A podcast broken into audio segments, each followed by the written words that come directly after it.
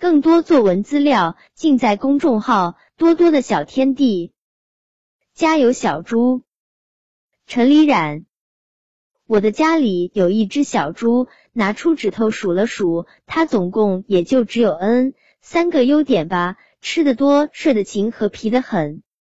我家的小猪是一个大胃王，别人喝汤是用勺子慢慢品尝的，他可二话不说端起就咕咚咕咚往嘴里倒，喝完还不失优雅的打个响嗝，擦擦嘴，伸手说：“还有吗？我还要。”别人家小孩吃完一碗米饭已经很饱了，这只小猪偏偏不，每次吃完一碗，它都会再恭敬的吃上一碗，而且一直守护饭桌到空空如也，他才放心的离开。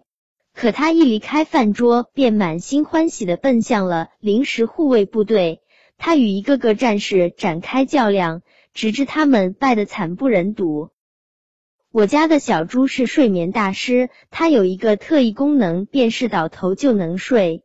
小朋友们从学校回来都是写完作业再睡，它可是与众不同。回到家，把书包一扔，倒头就睡。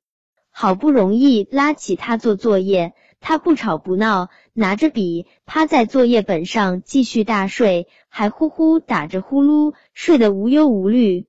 无奈之下。只好让他静坐，不料五分钟后一看，他低着脑袋，鼻子中吹起小泡泡，又呼呼睡了过去。哎，不管他了，真是睡神无敌。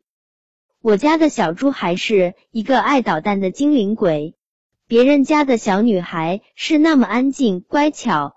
可她偏停不下来，一会儿在床上蹦来跳去，一会儿又悄悄溜出去。遗憾的是，她的皮术不怎么高明，因为没有门钥匙，所以把自己的拖鞋卡在门缝中，为防门关进不了家。但风一吹，门就大开了。哎，真是笨！有时这只小猪还会轻手轻脚的在你的本子上画一幅十分抽象的大作。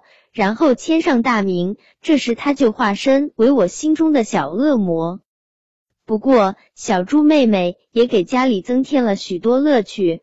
我给她取个小名叫偏偏，偏偏片片，叫你防不胜防。她的骗术下次再介绍。